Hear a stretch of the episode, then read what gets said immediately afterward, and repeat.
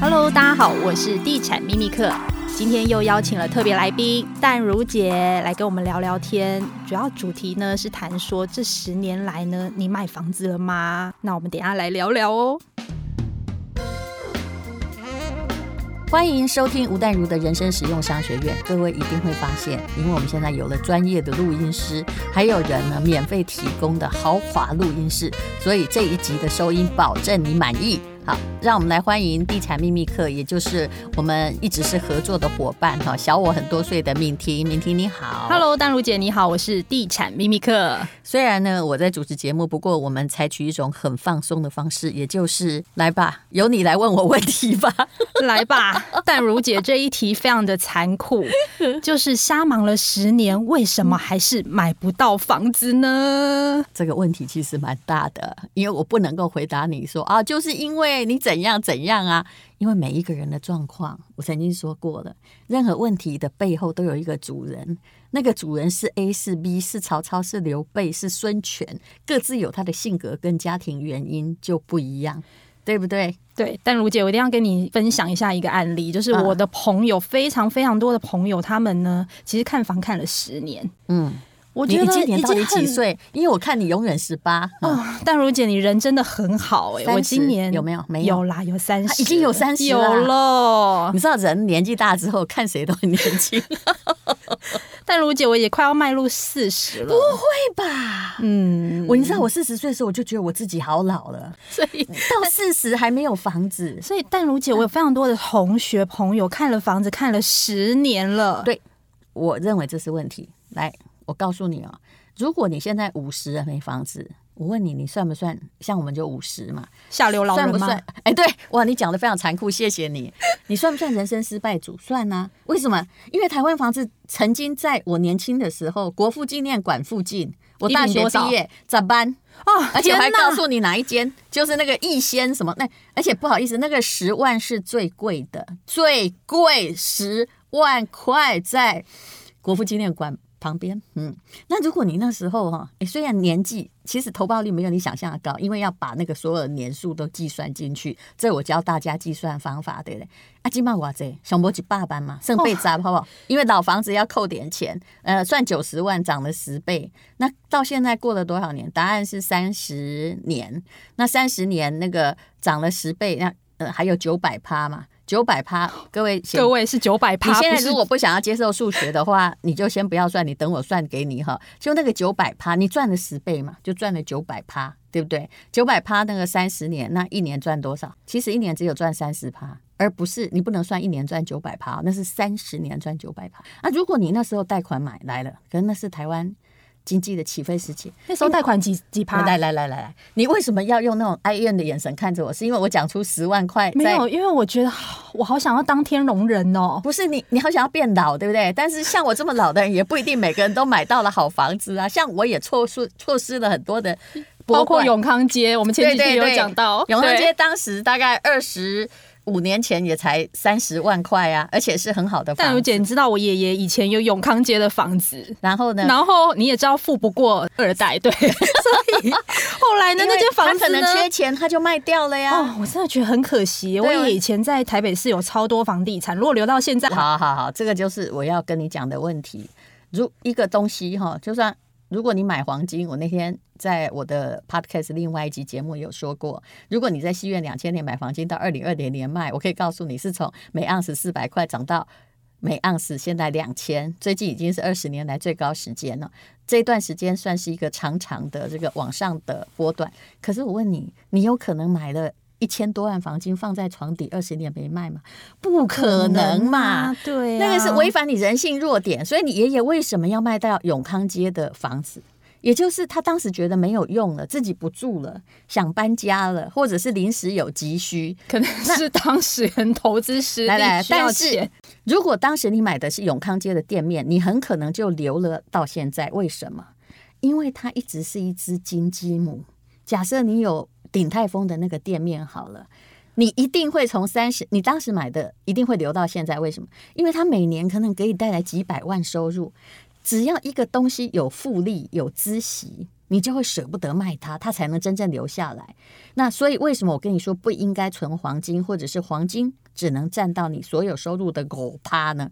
因为你不可能一直看着它又没涨利息，又在床底下，又很忧虑，睡起来也不舒服，对不对？然后一直放了二十年，不会的扣脸。所以你找的那个投资本身是要鸡生蛋，蛋生鸡，有变成睡眠财、被动收入，那你才会有钱，而且才坑诶顾嘛。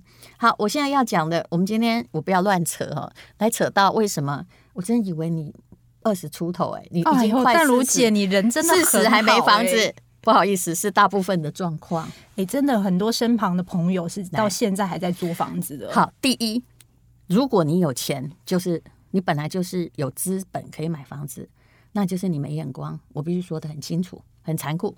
但如果你没有钱，那就怪不了你。嗯，所以我要先把。每一个问题背后那个主人的状况说清楚。有些人就是很辛苦啊，他做的工作本来就存不下钱来，再加上他爸他妈也没有给他。但是如果像你的年纪，比如说啊，过了三十五，你家里本来有点底，也曾经跟你说啊，这几百万哈，就是要给你的哈，然后你自己薪水也不算低，还有个五六万，看了十年。那就是你脑有问题，理财的脑大有问题。各位，我不要讲这么残酷哦，你真的不要骂我，因为我现在骂的不是真正的穷人，而是你有钱，你。根本没脑去用的人，还有一种人，就是因为家里都有给房子，然后他就是跟爸爸妈妈住，然后又没有结婚，所以他就想说，那就直接住家里，干嘛还要花钱去就是买一间房子？给，给这件事很好，但是因为是跟爸爸妈妈住，他觉得给他是。他是 share，而且你但如姐，你知道在家住其实很好，因为就是爸爸妈妈都会准备。但是你一方面又省了一笔，你又会跟爸，我跟你讲，养小孩就这样，你又会跟爸妈吵架，他又提供你免费的劳役，然后你还要不满意，对不对？好，那当然很多人现在是自己是独生子女，会觉得说，反正这间房子就是我的。直到他有一天发现，哎，我有了一个伴侣，我们好像跟爸妈住在一起，会受到很大的干涉，他才会有。心去买个别的房子，所以我转过头来，哎，你这十年内有因为结婚或什么小家庭自己独立买房子的人，你要感谢一个 number one 的事情。我现在讲起来是完全推翻家庭伦理道德，推翻就感谢婆媳不和，对不对？就哎，婆媳不和逼死这个，就算你是独子的，哎，真的，独子的老公就想说啊，不行了，再下去我可能会离婚了。我老婆不喜欢我。爸妈也不不也不喜欢，那我们就在家里附近有没有？对，买一个小房子？哇，没想到这一个婆媳不和，促使他人生做了一个一个动力，一个买房的动力，一个最正确的理财决定。因为台湾房子每十年大概就是涨一次，那前不久涨得最厉害的答案就是呃，二零一一年到二零一五年哦，那时候猛力涨哦，那个时候真是涨到连我都觉得说啊。有这种时候，那时候新庄副都心哦，从三十几万涨到五十几万呢。不好意思，我弟买二十几，他没有很快买。你知道我弟弟在感谢我，我先说一下，那年他从澳洲回来啊，我妈妈因为比较重男轻女，所以所有的钱都拿去给我们家最不会。弟弟，请你原谅我，最不会读书的人读书。他念了六年，弟弟躺着也中枪。对，对，不是他还念，他还他已经算是会读书的，但是他就是考不上第一名的大学的中上的学生，所以他读书比较跟我跟我小弟比起来，因为我们都是什么北女、北女台大、建中台大。对，因为淡如姐他们家的那个标准都很高。那我大弟就是他，以一般而言也算不错，但是他一直在我们的。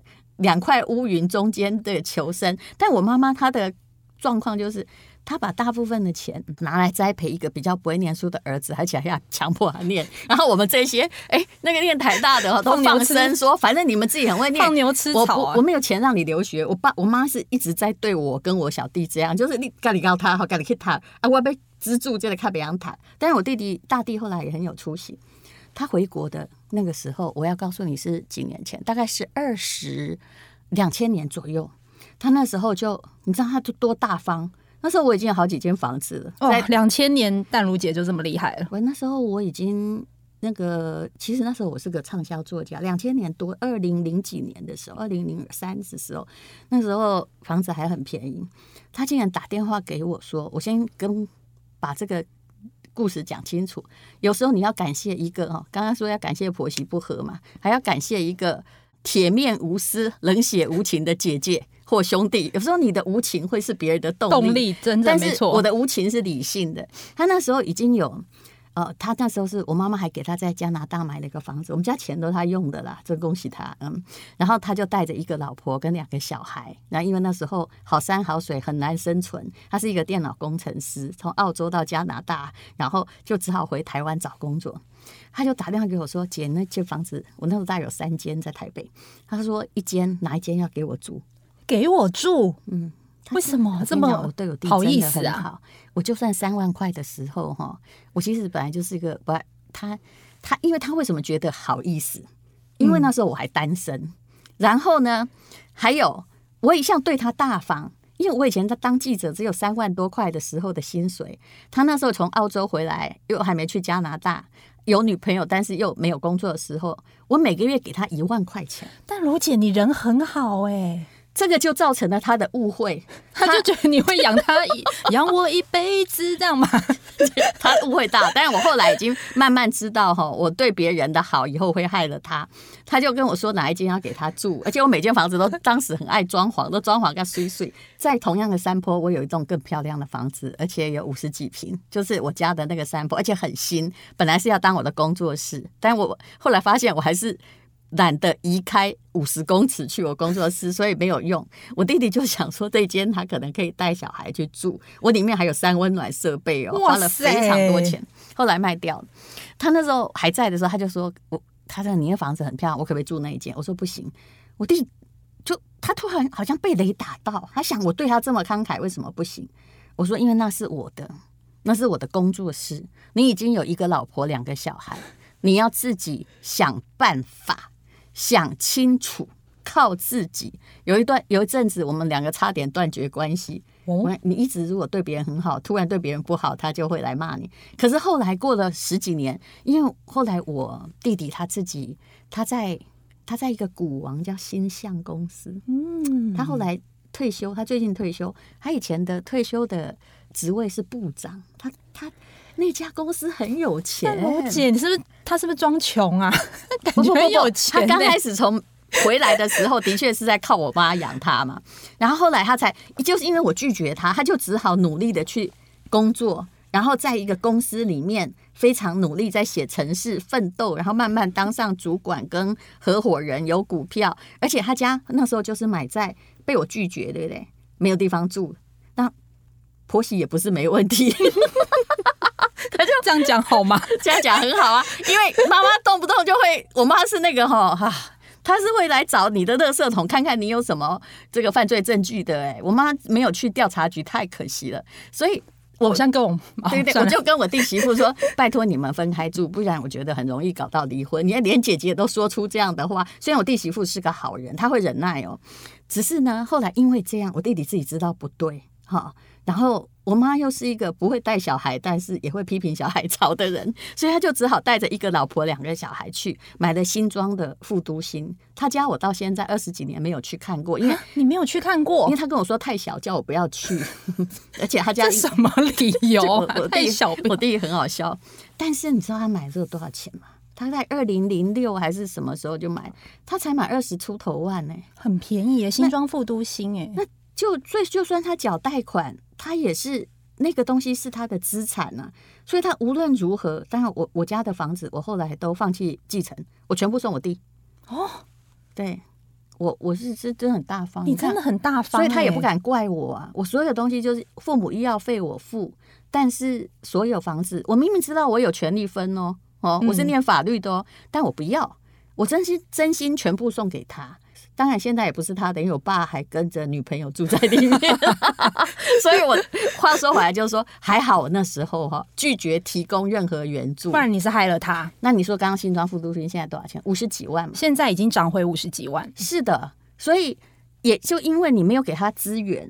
好，然后叫他要独立的醒醒吧。所以他有很好的工作，然后呢，又有这个很好的老婆，小孩都念大学了，他的房子也是他退休的保障，然后贷款他可能也都快要付完了。而且其实我弟有很多间房子了，因为你弟后来也自己也买了别间房子哦。不是这样的，故事有点长，我们可是你这样会被我拖着走，我们会。那个好，我跟你讲，我弟弟根据大数据的统计，一个人如果听东西听了十五分钟，也会觉得很疲倦。所以我们在这里打住一下，请喝个水，待会儿请听下集。